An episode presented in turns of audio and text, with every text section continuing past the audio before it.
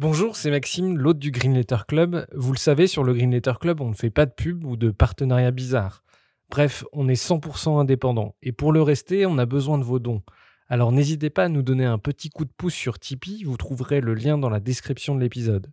Et pour se financer, on organise aussi des fresques du climat ou de la biodiversité et des conférences sur les questions climatiques. Si ça vous intéresse, n'hésitez pas à nous écrire. Un grand merci du fond du cœur et bonne écoute.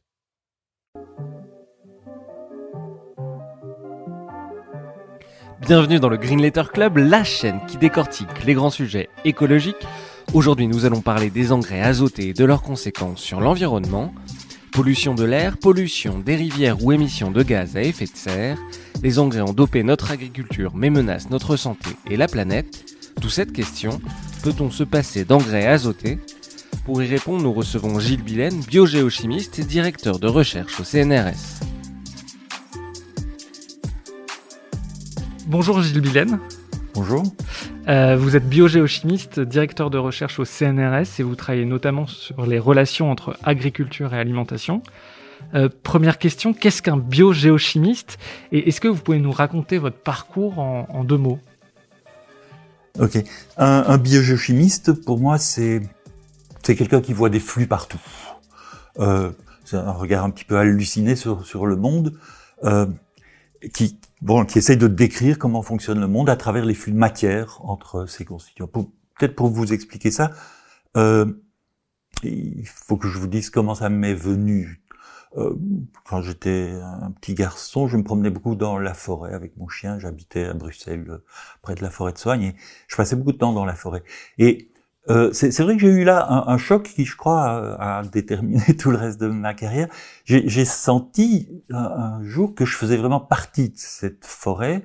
Euh, vous savez, un petit peu comme quand euh, Jonas rentre dans le ventre de la baleine et qui voit le, le, le, sang circuler dans les, dans les veines, le, les poumons de la baleine se, se remplir d'air, puis expirer.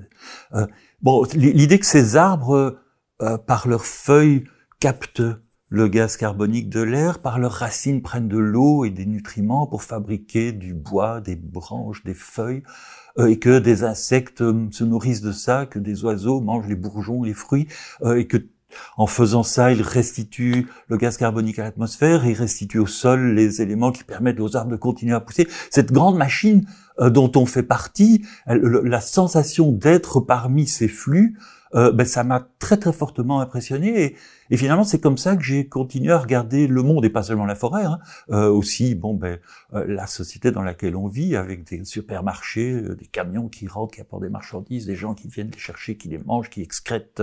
Bon, voilà, tout ce fonctionnement du monde qui nous entoure, hein, de l'environnement quelque part, en termes de flux de matière, c'est ce qui fait l'essence de leur fonctionnement. Et comprendre ça avec ce regard-là, eh ben c'est ça l'activité d'un biogéochimiste finalement. Alors on va parler de l'azote. Une question d'abord de béotien, mais qu'est-ce que l'azote et quel rôle joue-t-il sur notre planète et sur le vivant? Wow, vaste question.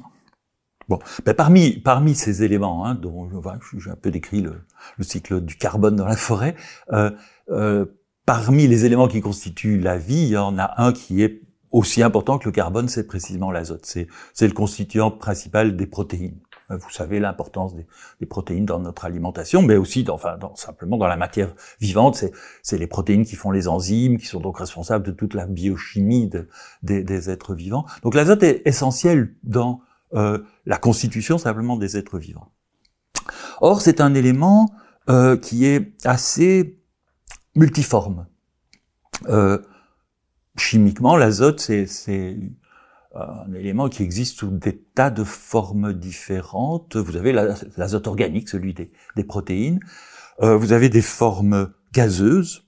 Bah, l'atmosphère dans laquelle on, on, est, hein, contient presque 80% d'azote, sous forme gazeuse, sous forme de N2. Hein, c'est l'azote moléculaire, comme on l'appelle, N triple liaison N, une molécule très très solide finalement, pas forcément stable, mais mais qu'il faut pour transformer euh, activé d'une manière énorme. Il y a une énergie d'activation, comme disent les chimistes, hein, qui est qui est terrible et qui font que cet azote est quasiment inerte pour euh, pour les êtres vivants, sauf pour quelques êtres vivants, certaines bactéries possèdent les enzymes assez euh, costaud pour réaliser la transformation de cet azote moléculaire inerte pour tous les autres en, en protéines précisément. donc il y a cet azote-là en quantité énorme puisque c'est 80% de, de, l'atmosphère. Puis il y a des formes, d'autres formes gazeuses plus réactives, l'ammoniac, hein, euh, l'oxyde nitreux dont on va peut-être parler, euh, le protoxyde d'azote, comme on l'appelle aussi parfois, euh, les, les, autres oxydes d'azote produits par le moteur à explosion, on connaît ça. Euh, donc il y a beaucoup de formes gazeuses. Et puis il y a des formes très euh, facilement dissoutes. Les nitrates, c'est une autre forme d'azote très soluble. les chimistes apprennent ça très tôt que tous les nitrates sont solubles. Donc les, les nitrates, dès qu'il y a euh, bon, ils, peuvent être sous forme de sel quelque part, dans les sols par exemple, euh, mais dès qu'une pluie traverse ce sol, ils emportent ces nitrates avec euh, ces, eaux entraînent les nitrates avec eux vers le reste, vers, les hydrosystèmes en fait, vers, les nappes et les rivières. quel est le rôle de l'azote dans le cycle du vivant? Toutes les, plantes, les animaux ont besoin d'azote. Absolument. Euh, je vous dis, l'azote, c'est le constituant essentiel de ce qui est essentiel dans le vivant, les protéines. Euh, donc, euh, ça veut dire que les plantes, pour fabriquer leurs protéines, ont besoin de trouver de l'azote sous forme, bah, essentiellement sous forme de nitrate, justement. C'est ce nitrate très soluble qui est dans le sol. Et les animaux qui se nourrissent de plantes ont besoin de l'azote des protéines des plantes pour euh, faire leurs propres protéines. Et c'est cet équilibre entre les plantes et les animaux qui fait le cycle de la vie, ce grand, hein, ce grand cycle. L'essentiel du cycle, c'est ça. Donc les plantes euh, ont besoin d'azote. Les plantes ont besoin d'azote, absolument. Et cet azote est rare.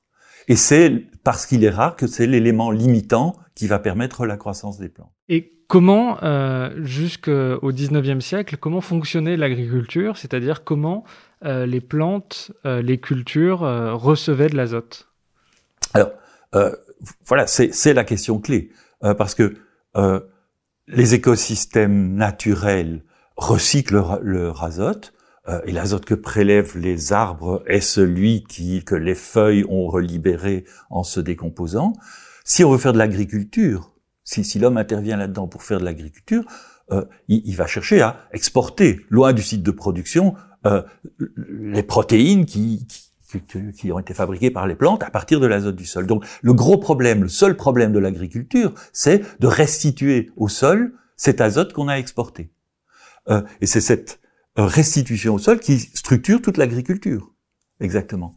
Euh, alors il y a des, les premières formes d'agriculture, bah, ça consiste à euh, brûler la forêt euh, en espérant que euh, le stock d'azote accumulé dans les dans le bois et dans les feuilles, en le brûlant, il va être disponible pour une ou deux années de culture sur le sol brûlé. Puis on laisse la forêt reprendre ses droits, recoloniser cet endroit, rétablir un stock d'azote parce qu'il y a un petit peu de plantes fixatrices d'azote Hein, des, des, légumineuses, par exemple, qui contiennent dans leurs racines des assemblages euh, symbiotiques avec précisément ces bactéries capables de fixer l'azote. Alors lentement, le stock d'azote se reconstitue à partir du, de l'azote atmosphérique. Et voilà, mais il faut, il faut à peu près 20-30 euh, ans pour reconstituer ce stock. Donc on doit faire de l'agriculture itinérante en, en, en rebrûlant le, la forêt tous les 20-30 ans. Ça marche très bien. Ça, c'est les premières formes d'agriculture. Seconde forme d'agriculture, seconde manière de, de faire ça. Oh oui, il y a une forme très simple, c'est se mettre en aval dans une zone qui est chaque année inondée, qui reçoit des alluvions euh, érodées d'un grand bassin versant amont hein, à chaque inondation. Et puis quand euh, à la décrue, on, plante du riz, du blé. Bon, enfin, ça c'est les grandes agricultures euh, qu'on connaît bien de, la vallée du Nil, de, de, la Mésopotamie. Bon, dans les régions qui, reçoivent pas ça, dans les régions où il n'y a pas assez de forêt pour faire de l'agriculture euh, itinérante, euh, le système qui s'est mis en place, il est assez remarquable, hein, c'est l'association entre la culture et l'élevage précisément. C'est, le début de la polyculture élevage. En fait, ça consiste à euh, maintenir, bon, à diviser les, terres arables, les bonnes terres, en deux. Euh, sur l'une, on va cultiver du blé. sur l'autre, on va laisser reposer la nuit les bêtes, le cheptel, les moutons, les vaches, ou les cochons même, qui ont été paître dans la forêt ou dans des prairies ou dans, dans, des landes qui, qui offrent une maigre pâture, qui, qui reçoivent de l'azote atmosphérique parce qu'il y a là des légumineuses fixatrices d'azote qui, qui reconstituent le stock. Mais les excréments de ces animaux viennent comme source d'azote pour préparer la jachère à la culture de l'année suivante. Et, voilà, ça c'est la polyculture élevage, c'est l'utilisation d'animaux pour produire un peu de viande et de lait éventuellement, hein, mais surtout pour produire la euh, fertilisation en azote des terres qu'on va cultiver. Donc la première utilité du bétail dans l'histoire de l'agriculture, ça a été de produire du lisier et du fumier pour fertiliser les sols, c'est ça? C'est un agent biogéochimique qui sert à extraire de l'azote des milieux non cultivés pour l'amener sur la terre cultivée. Absolument. C'est ça sa première fonction. Accessoirement, il y en a d'autres et c'est polyfonctionnel. Mais sa première fonction, c'est vraiment ça. Oui, tout à fait. Donc pendant des siècles, on a utilisé euh, du lisier et du fumier pour fertiliser les sols. Et puis en, euh, au début du XXe siècle, il y a un chimiste allemand, euh, Fritz Haber, qui crée l'engrais de synthèse à partir de l'azote de l'air. C'est ce qu'on appelle le procédé Haber-Bosch. Ça a été une révolution, ce procédé, la création de l'engrais de synthèse. Ah, absolument, parce que ça va avoir pour conséquence de déconnecter complètement l'agriculture et l'élevage. Euh, qui, qui fonctionnait euh, d'une manière très étroitement couplée. Labourage et pâturage. Hein, euh, euh, bon, il, faut tout de même dire que la révolution dont vous parlez, qu'on appelle aussi la révolution verte, hein, d'ailleurs, euh, un peu plus tard qu'à qu mais enfin le, le principe, c'est effectivement le remplacement des, de la fumure organique issue du bétail par des produits chimiques produits industriellement. Cette révolution-là, elle intervient au tout début du XXe siècle, vous le dites bien, mais à un moment où euh, déjà le processus de, de polyculture élevage s'est très très largement perfectionné. Euh, on a c'est très largement perfectionné parce que euh, on a assez vite compris, le, le développement de l'agronomie au XIXe siècle, il est extraordinairement actif. Hein. On a compris que, le, on a compris le rôle des plantes légumineuses, de ces de ces plantes, comme le trèfle, la luzerne, ben, il y a aussi des arbres comme l'acacia, euh, qui sont capables de fixer l'azote atmosphérique, qu'on pouvait très bien euh, faire, au lieu d'avoir cette jachère où on fait simplement venir le bétail euh, pendant la nuit, pendant une saison, on pouvait très bien cultiver sur cette jachère du trèfle ou de la luzerne ou une autre légumineuse comme du sainfoin ou, ou l'évesse, que cela produit à la fois du fourrage, dont on peut nourrir le, le bétail d'ailleurs, et augmenter donc la quantité de déjection qu'on produit, mais qui aussi par ses racines, par les résidus qui restent dans le sol, enrichit en soi le sol. Et ça multiplie la possibilité de, de fertilisation d'une manière incroyable. Et ça, c'est la première révolution agricole, euh, celle du 19e siècle, qui a augmenté les rendements d'une façon phénoménale. C'est ça qui a permis de nourrir les villes, hein, en fait. Alors, bon, euh, c'est vrai que les villes, euh, elles sont voraces elles impliquent beaucoup d'exportation d'azote depuis, les, zones rurales, euh, parce que c'est des flux qui deviennent de plus en plus importants. Donc, il y a, a c'est vrai, il y a une certaine soif, une certaine faim d'azote à, à, cette époque-là, euh, mais que les progrès de l'agronomie ont toujours permis de satisfaire. Jusque au moment où, précisément, Haber-Bosch invente Haber, pardon, Fritz Haber invente son procédé, puis le met au point industriellement avec Bosch. Euh, la première raison de faire ça, il faut dire, Haber, il cherchait pas à faire des engrais, hein. Il n'était pas un agronome, il s'en fichait de l'agriculture. Lui, ce qu'il voulait, c'est faire des explosifs, parce qu'on est à la veille de la guerre 14-18, parce que l'Allemagne sait que l'Angleterre peut imposer un blocus qui va empêcher l'approvisionnement en nitrate du Chili, euh, la seule source de nitrate qu'on a, qu'on avait à l'époque. Hein, euh, qui est indispensable pour faire de la poudre à canon et du TNT et des, des explosifs de tout genre. Euh, donc il y a, y a, vraiment une préoccupation essentiellement militaire à produire euh, de, de l'acide nitrique en fait. Euh, c'est le premier objectif des recherches.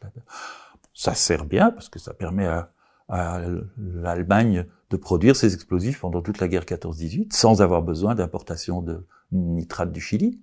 Parfait. Oui, petite parenthèse, l'usine AZF qui a explosé ou, ou, euh, l'explosion à, à, Beyrouth sont liées précisément à de l'azote. Pour, pour voir le, le oui. la, la, puissance euh, bah, explosive de cette matière. Absolument. Euh, ce sont des, des, des, grands stocks de d'ammonitrate, hein, de, de, nitrate d'ammonium, euh, qui sont un explosif en soi. On peut encore perfectionner ça en faisant du TNT, en faisant d'autres. Euh, mais, mais, essentiellement, euh, le, nitrate d'ammonium est un explosif. Ça, ça explose pas très spontanément. Hein. Il faut vraiment y mettre du, du cœur. Mais enfin, ça s'est quand même passé dans, dans, dans ces deux cas que vous citez, qui sont qui sont célèbres. oui, donc c'est c'est ça, c'est des explosifs. Pourquoi? Ben parce que vous avez à la fois dans, dans le nitrate d'ammonium, vous avez à la fois une molécule oxydée, hein, de l'azote oxydé, NO3, et de l'azote réduit, euh, NH4, et puis ça, ça peut réagir ensemble très très fort et très très vite en s'auto en s'auto euh, entretenant, et ça c'est typiquement une explosion. Bon, donc oui oui, euh, fabriquer du nitrate d'ammonium, c'est d'abord fabriquer des explosifs, et c'est c'est pour ça que euh, Fritz Haber a inventé son processus. Et du coup, la conséquence dans, euh, dans l'agriculture de ce procédé? Alors, euh, oui, dès, dès, le moment, enfin, la, guerre finie, euh, qu'est-ce qu'on va faire de toutes ces usines? Euh, Sans compter que c'est, bon, ça se fait avec des, matières premières euh, peu onéreuses à l'époque. Bah, l'azote déjà, il y en a partout. Il est à, disposition de tout le monde. Bon, il faut beaucoup d'énergie. Hein, donc à l'époque, c'était du charbon. on faisait du gaz à l'eau. Donc c'est en brûlant du, charbon qu'on faisait l'hydrogène qui est nécessaire à, combiner à l'azote pour faire de l'ammoniac d'abord, puis des, nitrates ensuite. Euh, bon, mais du, du charbon à l'époque, c'est pas trop un problème. Euh, mais il en faut beaucoup quand même. Hein. Euh, actuellement, on emploie plutôt du gaz naturel, mais il faut vous dire que pour faire un, une tonne d'azote, pour fixer une tonne d'azote par le procédé Haber-Bosch, euh, il faut une tonne équivalent pétrole en, en, gaz naturel. Donc énergétiquement, ça contient quand même beaucoup de euh, de réactifs et d'énergie. Donc fait. pour faire une tonne d'engrais, il faut une tonne de gros, gaz ou euh, pas, pas une, tonne, une, tonne, de une tonne de pétrole équivalent. Bon. En Chine, où la majorité du, de des engrais sont produits, c'est avec du charbon, d'ailleurs. Euh, probablement, oui. Je, je ne sais pas. Euh, mais, en, en, termes énergétiques, c'est considérable, oui. Bon. Alors, ces, ces engrais, enfin, c'est ce nitrate d'ammonium qu'on peut maintenant produire en quantité industrielle. Qu'est-ce qu'on va en faire? Et l'idée se, se, euh, émerge assez vite de l'utiliser en agriculture, puisque on sait que quand on mettait des nitrates du Chili, ça coûtait les yeux de la tête. Le nitrate du Chili, il fallait l'importer par bateau. Mais on sait que expérimentalement, quand on le mettait sur les champs, ça, ça produisait tout de même euh, pas mal, autant aussi bien finalement que le fumier de ferme, mais on n'avait peut-être pas assez toujours de, de, fumier de ferme. Donc voilà, euh, l'idée qu'on puisse apporter un produit chimique qui va euh, permettre euh, une, de meilleurs rendements à l'agriculture germe peu à peu. Euh, mais il faut dire quand même que la généralisation de ça, en France en tout cas, c'est seulement après la deuxième guerre mondiale. Hein. Euh, ça, ça démarre pas tout de suite. Le fumier de ferme reste quand même traditionnellement le, le premier engrais. Et puis, et puis, bon, voilà, euh, l'agriculture progressivement s'installe comme euh, une industrie euh, secondaire adossée à l'industrie chimique euh, lourde, celle qui produit euh, les engrais de synthèse, les nitrates par le procédé Haber-Bosch, les phosphates aussi, euh, par des, procédés qui sont aussi extrêmement lourds parce qu'il faut traiter les minerais avec de l'acide sulfurique. Enfin bon, voilà. Et, et l'agriculture la, devient une une activité euh, en aval de l'industrie chimique. Donc aujourd'hui, l'agriculture actuelle, elle est ultra dépendante des engrais et donc de cet azote. Oui, totalement. Euh, D'autant plus que ce qui enfin, le, fait de permettre de se passer, de permettre à l'agriculture, à, à, la culture, la culture céréalière en particulier, de se passer des animaux, va permettre une délocalisation complète de ces deux activités autrefois très couplées, comme je vous le disais. Euh, des régions au sol qui, qui conviennent bien aux céréales vont se spécialiser dans la céréaliculture sans élevage. C'est le cas du bassin parisien, hein, au sens large. Euh, et, et, alors le, le, bétail, dont on n'a plus besoin dans ces zones-là, bah, il est plutôt élevé dans des zones au sol moins fertiles, en Bretagne, dans, dans l'Est. Dans l'Est, ça, ça, reste un peu plus polyculture élevage. En Bretagne, c'est un élevage euh, hors sol, hein, quasiment, qui, qui, avec des bêtes qui sont nourries pour une partie seulement avec ce qu'on peut faire pousser dans les champs. Et les densités de bétail sont telles que on est obligé d'importer en complément des quantités massives de fourrage annexe. Et ce fourrage, aujourd'hui, c'est essentiellement le soja euh, d'Amérique du Sud, qui vient en complémentation de, du maïs euh, qu'on leur donne euh, comme ration principale. Et donc, voilà, on a un élevage totalement déconnecté de l'agriculture, de la céréaliculture en particulier, et qui est importateur euh, complètement de, euh, de sa ressource primaire. Donc vous avez l'agriculture dépendante de l'industrie chimique pour les engrais, agriculture qui va, en tout cas pour le bassin parisien dont je parlais, essentiellement produire des céréales, beaucoup plus que les villes n'en ont besoin, et donc pour l'exportation, tandis que la, la, viande et le lait est produite dans des régions spécialisées à partir de soja importé d'Argentine et pour nourrir en viande tout, tout, le reste de la France. Donc, ce qu'ont permis les engrais azotés, d'abord, c'est euh, de séparer euh, l'élevage, enfin, c'est de, de, créer de la monoculture, de remplacer euh, le fumier par des engrais, et aussi, ça a permis de faire des rendements très importants. Quelles sont aujourd'hui les conséquences sur l'environnement de ces engrais azotés, donc de ces, engrais qu'on met dans, nos sols?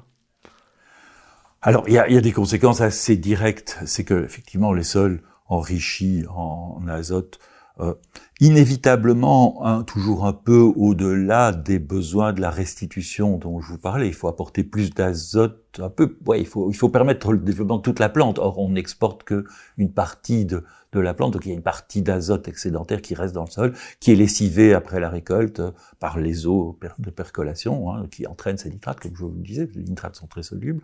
Donc, on a une contamination assez généralisée en nitrates des aquifères, des nappes, des nappes euh, des, des, rivières, et donc aussi au bout de la chaîne des zones marines côtières qui reçoivent euh, ces, ces, rivières euh, avec leurs leur nitrates.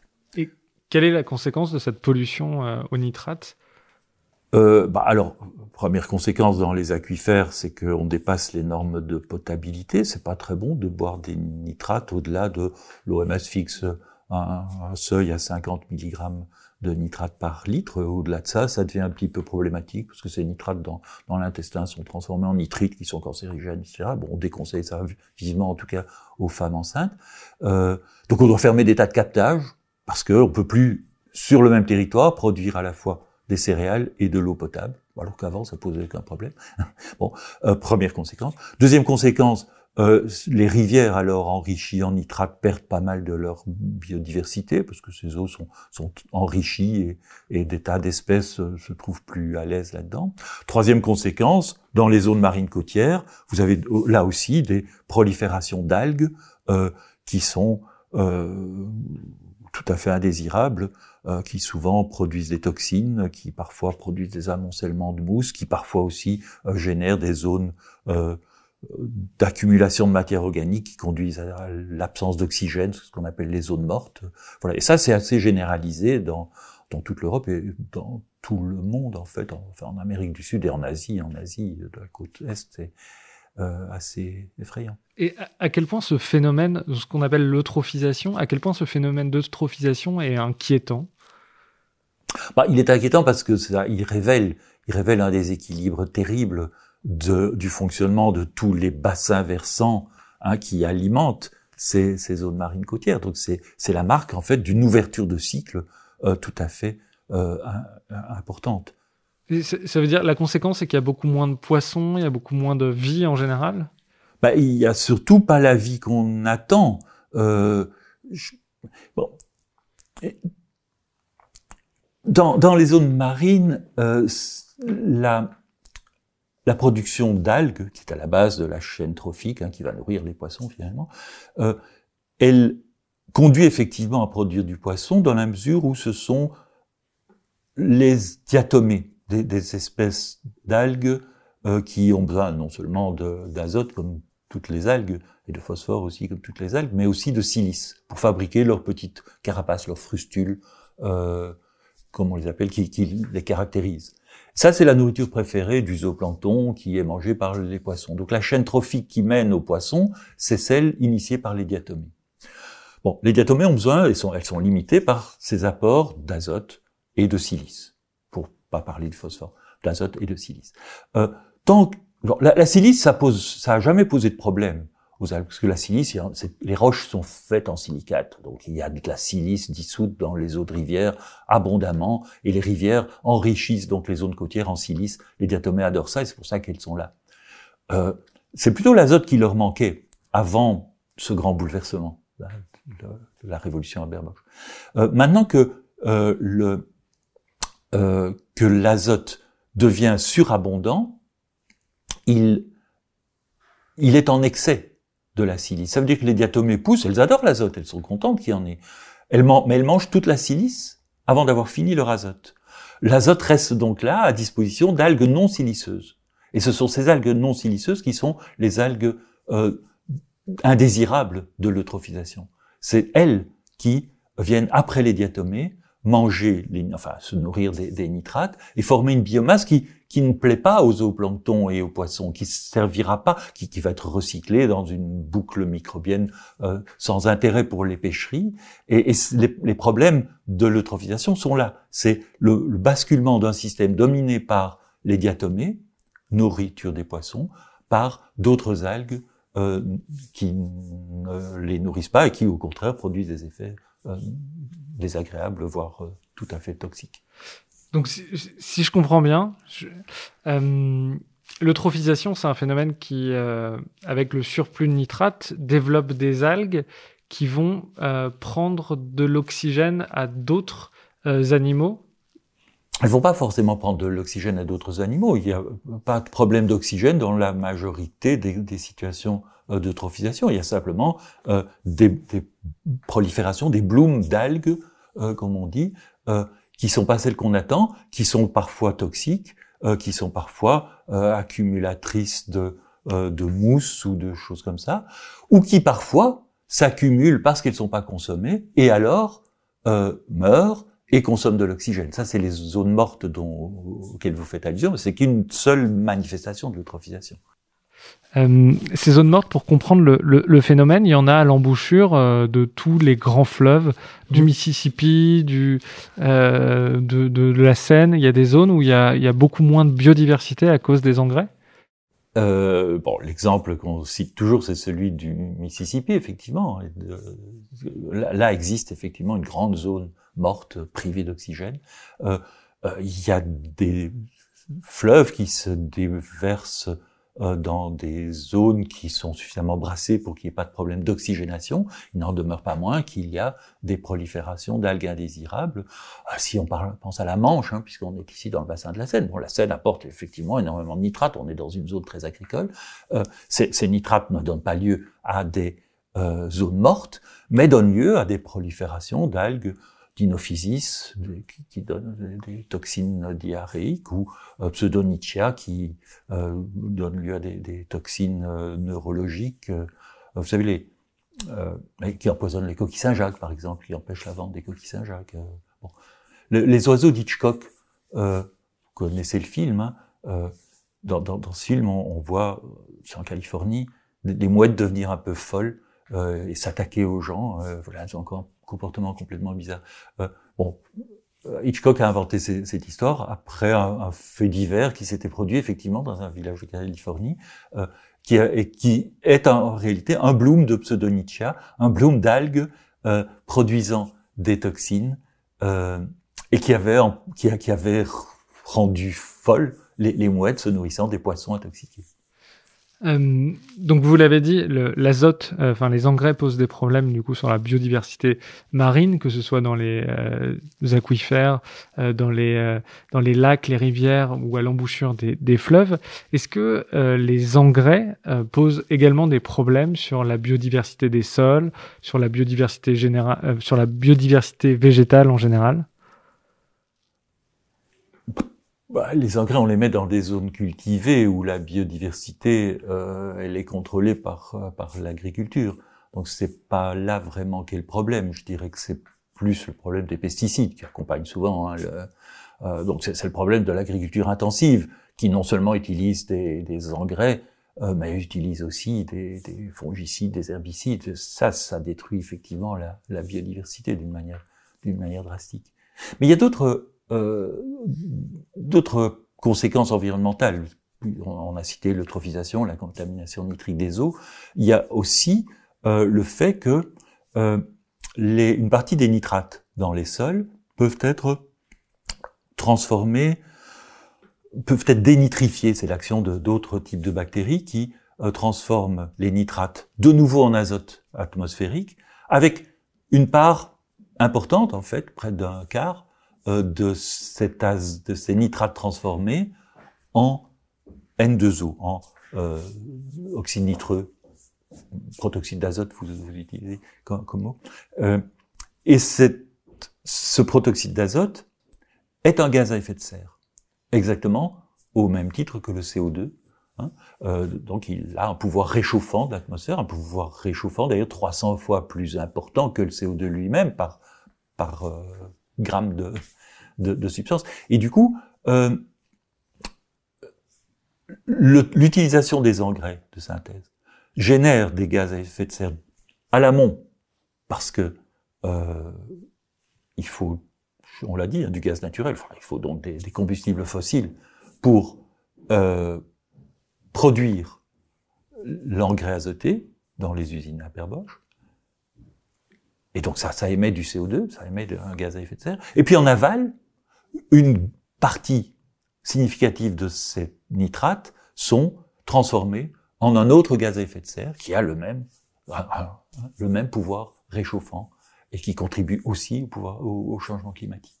Donc, euh, euh, en amont et en aval de, du processus, finalement, de la chaîne, on génère des gaz à effet de serre. Donc, une, grande partie euh, des gaz à effet de serre émis par l'agriculture, euh, c'est en fait sont liés aux engrais azotés parce que quand on pense aux gaz à effet de serre liés à l'agriculture, on pense souvent euh, au paix ou en fait au rot des vaches, euh, on pense aux pesticides, on pense euh, au carburant qu'on met dans les tracteurs, mais on pense pas euh, nécessairement aux engrais.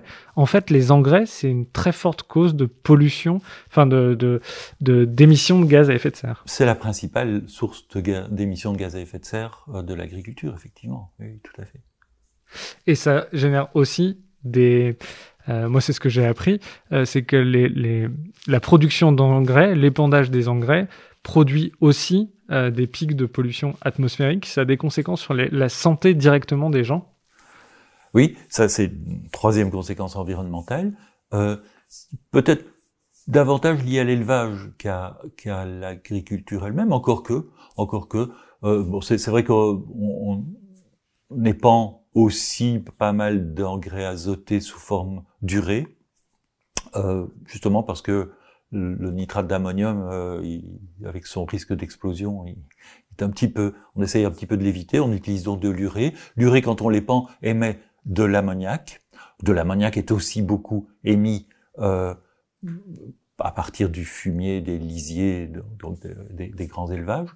L'ammoniac dans l'atmosphère euh, peut retomber sur quand il pleut, hein, retombe, c'est ce qu'on appelle les retombées des retombées d'azote, donc retomber assez dans un site assez proche euh, de celui où il a été émis, mais une partie voyage un petit peu plus loin. Lorsque cet ammoniac rencontre les oxydes d'azote produits par le trafic automobile ou les centrales électriques euh, euh qui, qui, utilisent la combustion de combustibles fossiles, les oxydes d'azote et euh, l'ammoniac forment du nitrate d'ammonium en fines particules, en nanoparticules, euh, qui sont une, enfin qui sont la moitié finalement des particules fines euh, responsables de la pollution atmosphérique. Donc c'est la rencontre d'une pollution agricole et d'une pollution urbaine qui forme euh, cette euh, cette pollution aux particules fines. Oui, tout à fait. Est-ce que vous avez une idée du, du, du volume d'engrais qu'on utilise en France, dans le monde? Euh, à, peu près, on, estime à peu près que la moitié de euh, l'azote présent dans la nourriture aujourd'hui euh, provient de l'azote à berboche. Voilà, aujourd'hui c'est ça. Donc vous pourriez dire qu'un homme sur deux est nourri grâce à, à berboche. On peut dire ça comme ça. Euh, on, on, peut dire autre chose. Euh, pour, pour, donner des ordres de grandeur de ce type, euh, la quantité d'azote totale apportée dans le cycle mondial de l'azote hein, représente une quantité supérieure à celle de la fixation d'azote atmosphérique. Donc, euh, cet apport d'azote injecté dans le cycle biogénique par les processus naturels avant la révolution euh, industrielle. Donc ça veut dire que l'homme, quelque part, a doublé la vitesse de circulation de l'azote. Euh, c'est colossal, hein, ça veut dire que euh, c'est pour ça qu'on dit qu'on est à l'anthropocène, ça veut dire que les processus euh, purement anthropiques sont d'une taille équivalente, voire supérieure à celle, dans le cas de l'azote en tout cas supérieure, à, au, fonctionnement naturel, je dirais préanthropique du, du monde. C'est effectivement tout à fait colossal. C'est comme si on était dopé à l'azote. Euh, totalement, oui. Est-ce qu'il y a des conséquences environnementales euh, de ces intrants, de ces engrais azotés qu'on n'aurait pas évoqués? Euh, Oui, on pourrait dire, euh, on pourrait dire tout de même quelque chose à ce sujet. Vous parliez de biodiversité des sols. Et, j'ai dit, bah, il n'y a pas d'effet direct. Bon, en fait, c'est pas tout à fait vrai. C'est l'utilisation des engrais participe d'une espèce de d'intensification de l'agriculture qui, elle, euh, en fait, appauvrit quelque part euh, même les milieux agricoles eux-mêmes d'une partie de de toutes ces euh, de tous ces organismes qui font, qui sont, si vous voulez, la biodiversité associée aux agroécosystèmes. En, en, intensifiant l'agriculture, on, on, maximise quelque part la quantité de matière qu'on peut extraire de la production primaire du, du milieu. Et euh, ok, on augmente les rendements, mais on appauvrit aussi euh, tout ce qui était nourri de ce qui n'était pas récolté. Les, les, les mauvaises herbes, euh, les, les résidus de, de, plantes, les parties racinaires des, des, plantes. Tout ça alimente en fait quelque part hein, ce que j'appelle les anges de la biodiversité, c'est-à-dire des vers de terre, des champignons, des bactéries, mais aussi des insectes, des oiseaux et des, des choses comme ça. Euh, toute cette biodiversité, donc ces, ces, organismes non intentionnellement mis là, mais qui, qui participent du fonctionnement de l'ensemble, leur rôle est réduit à peau de chagrin par l'intensification agricole, dont participent les engrais. J'ai lu que les, engrais rendent les cultures plus vulnérables aux pathogènes et donc nécessitent de, plus de pesticides. Quel est le lien entre les engrais et les pesticides? Bah, Ça participe de, ce même système d'intensification, si vous voulez. Les, euh, les variétés de plantes qu'on a sélectionnées euh, pour être utilisées en monoculture euh, actuellement l'ont été à forte dose d'engrais. Hein. Ce sont des, des, variétés qui sont capables de pousser très vite euh, en utilisant au maximum les engrais. Euh, et au détriment de leur capacité à se défendre quelque part. Donc effectivement, c'est un package. Hein. On, vous, on vous livre la graine qui va avec l'engrais que vous achetez et qui nécessite les pesticides que vous achetez aussi. Euh, donc l'agriculture, c'est comme ça qu'elle est devenue extrêmement fragile, extrêmement peu résiliente, parce que extrêmement dépendante d'intrants. Donc ça fait des, des, plantes à très fort rendement qui sont magnifiques, mais qui sont très qui sont vulnérables. Très oui, et, et, par conséquent, il faut euh, mettre des pesticides. Oui. Euh, alors on va sortir des engrais. Est-ce que la question c'est quand même parce que euh, on l'a vu, les engrais permettent, euh, euh ont permis de nourrir l'humanité. Euh, est-ce que on peut nourrir 8 milliards, 9 milliards d'habitants en se privant des engrais azotés? Mais oui.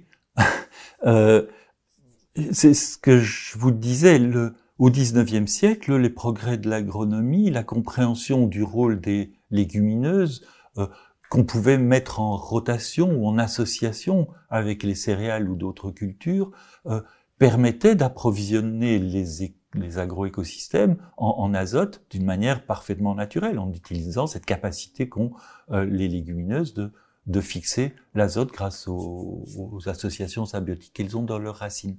Euh, et une, en fait, ce, cette agronomie-là, euh, 100 ans après l'avènement de, de l'azote à Berboche, on est en train de la redécouvrir. c'est des choses que connaissaient déjà les agronomes du 19e siècle. Hein. Ça s'est perfectionné, c'est évident. Mais aujourd'hui, l'agriculture biologique, qui s'impose de ne pas utiliser euh, d'engrais de synthèse, pas plus que de pesticides d'ailleurs, l'agriculture biologique redécouvre et perfectionne tous les jours ces associations de cultures, ces rotations longues dans lesquelles les légumineuses jouent le rôle euh, de d'apport d'azote finalement. Et ça marche très bien. Alors, certes, on a des rendements céréaliers un peu plus faibles, parce que parce qu'il faut alterner les, cultures, qu'on peut pas mettre du blé sur du blé, donc il faut. Voilà. Euh, mais en gros, quand même, en moyenne sur l'ensemble d'une rotation, euh, le rendement protéique total en agriculture biologique, il est égal à celui de l'agriculture conventionnelle à intensification, donc un rapport total d'azote au sol euh, égal. Donc il n'y a pas, il n'y a pas une euh, un, un, gap d'azote, une, une, un moindre rendement euh, inhérent à l'agriculture biologique, qui a simplement le fait qu'elle fonctionne à un niveau d'intensification moins grand. Alors si, si, je vous comprends bien, ça veut dire qu'on n'est pas capable d'avoir les mêmes rendements, par exemple, sur de la monoculture de blé, euh, mais que avec toutes les différentes cultures, on est capable d'avoir les mêmes rendements en protéines, en polyculture élevage et en euh, monoculture avec de, des engrais azotés à, un même degré d'intensité d'apport d'azote, c'est-à-dire à même... Bon, là, vous, vous, il n'y a pas de monoculture de blé possible en agriculture biologique, hein, donc la, la comparaison ne peut pas se faire. Euh, de toute façon. Vous ne pouvez pas comparer une monoculture de blé avec une euh, avec un système d'agriculture biologique parce qu'il ne fait pas de monoculture précisément. Il est forcément en rotation. Euh, donc euh, c'est pas exactement comme ça qu'il faut poser le problème. Euh, il faut dire sur un territoire donné, euh, si on regarde en moyenne sur la durée du cycle de rotation, qui est long en agriculture biologique, qui est court sur euh, en, agriculture conventionnelle. Si on regarde à taux d'apport d'azote égal, on a le même rendement protéique en agriculture biologique et en, en agriculture euh, conventionnelle. Euh, la, la, question, c'est que l'agriculture biologique ne cherche pas le même degré d'intensité, donc le même degré d'apport du sol. Et, et, du coup, effectivement, elle est plus extensive et elle produit moins.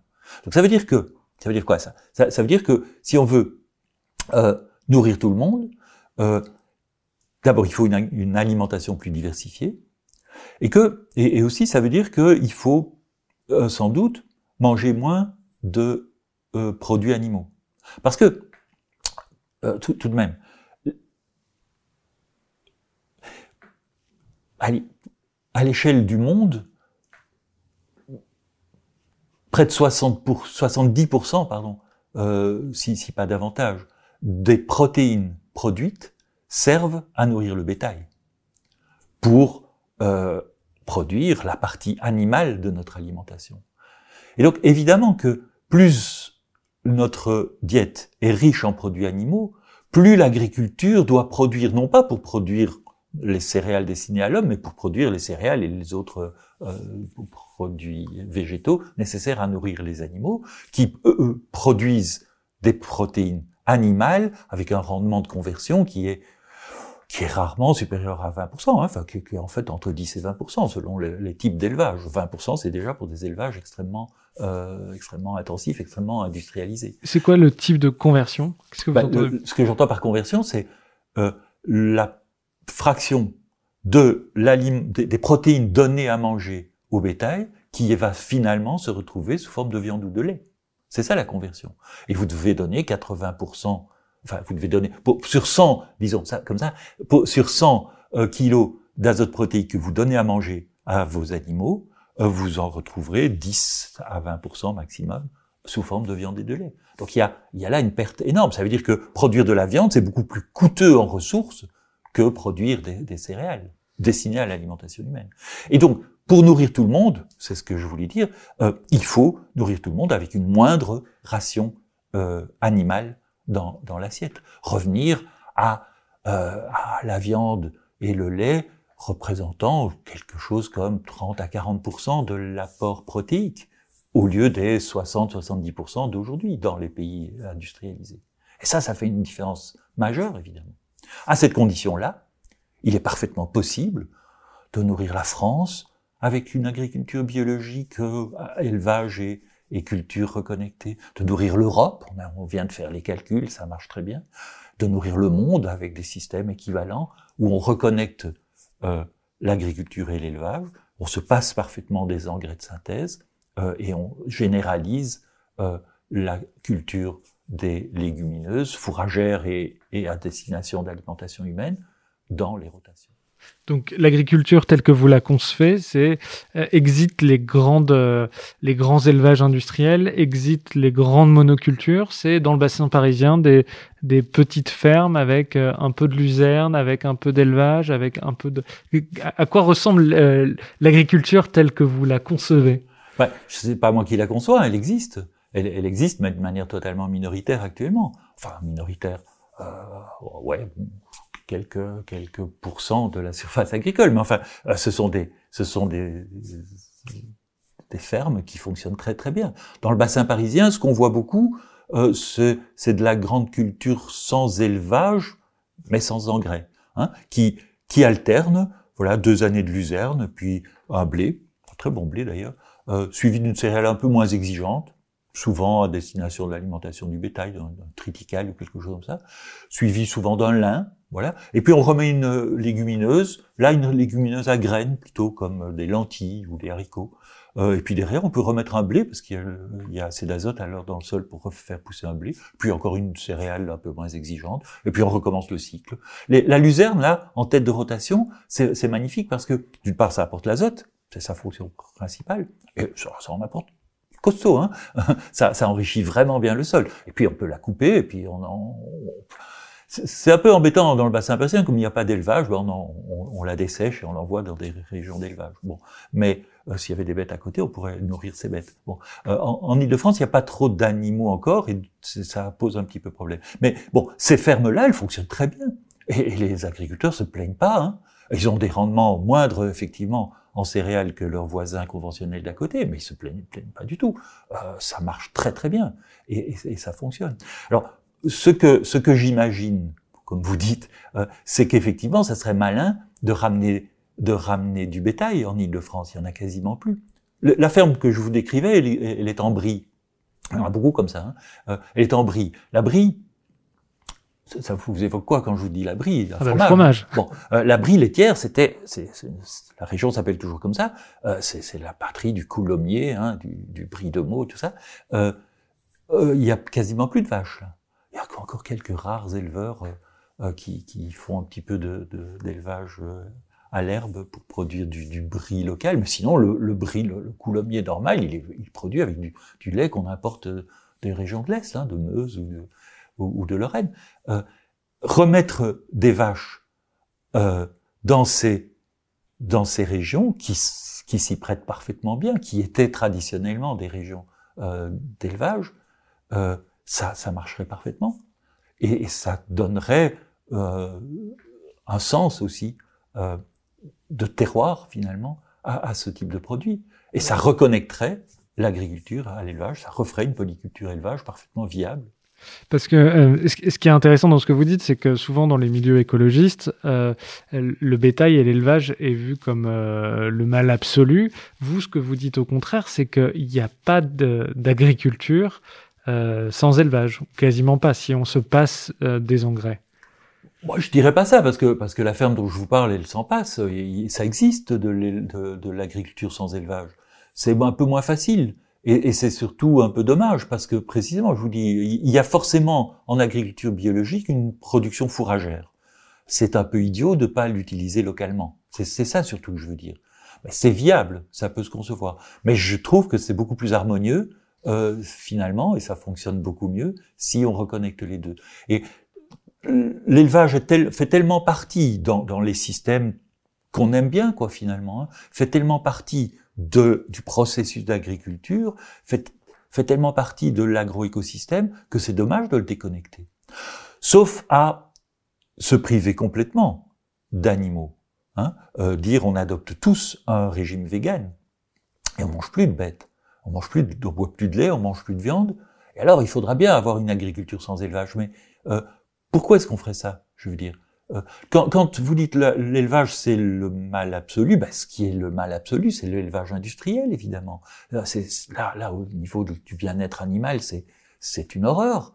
Euh, au niveau de la, de la qualité euh, des produits, c'est désastreux. Euh, c'est des, des, bêtes confinées qui, qui, qui, sont très très fragiles. Qui, voilà, euh, sanitairement, c'est très difficile à conduire ce type d'élevage là. Et, et, voilà, ça donne pas des bons produits.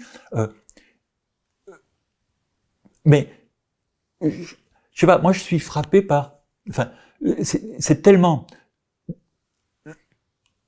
enfin, oui, constitutif de notre culture euh, que de manger de la viande associée euh, aux, produits végétaux, associée aux produits végétaux, hein, et, et peut-être d'ailleurs d'une façon un peu festive, pas tous les jours, euh, mais euh, mais à certaines occasions, voilà, qu'on a apporté de la viande dans l'alimentation humaine, moi je vois rien de choquant à ça, et c'est culturellement très très fortement dans, dans nos mœurs.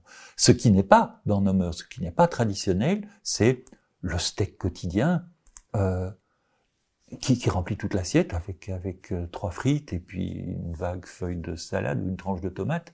Euh, à côté. Ça, ça représente rien. Enfin, c'est dégueulasse, c'est mauvais pour la santé, et c'est c'est issu d'un système de production alimentaire qui est euh, production agricole, donc qui est désastreux.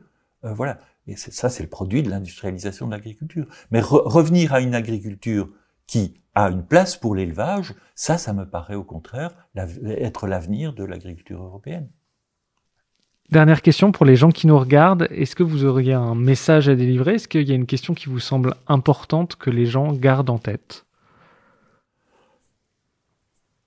Oui, peut-être le fait que euh, les engrais de synthèse, au même titre que les pesticides, parce que ça forme un ensemble, euh, ont conduit, et pas depuis très longtemps finalement, depuis un siècle exactement, ont conduit euh, l'humanité, et en particulier les agriculteurs, dans une voie qui, dont on voit aujourd'hui que c'est un petit peu une impasse.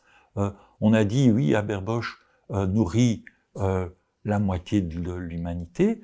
Mais s'il n'y avait pas eu Aberbosch, euh, la même humanité, numériquement en tout cas, aurait parfaitement pu être nourrie avec d'autres, euh, une, autre agriculture, sans doute moins capitalistique, sans doute, certainement, beaucoup moins industrielle, euh, sans doute plus saine et moins désastreuse pour l'environnement.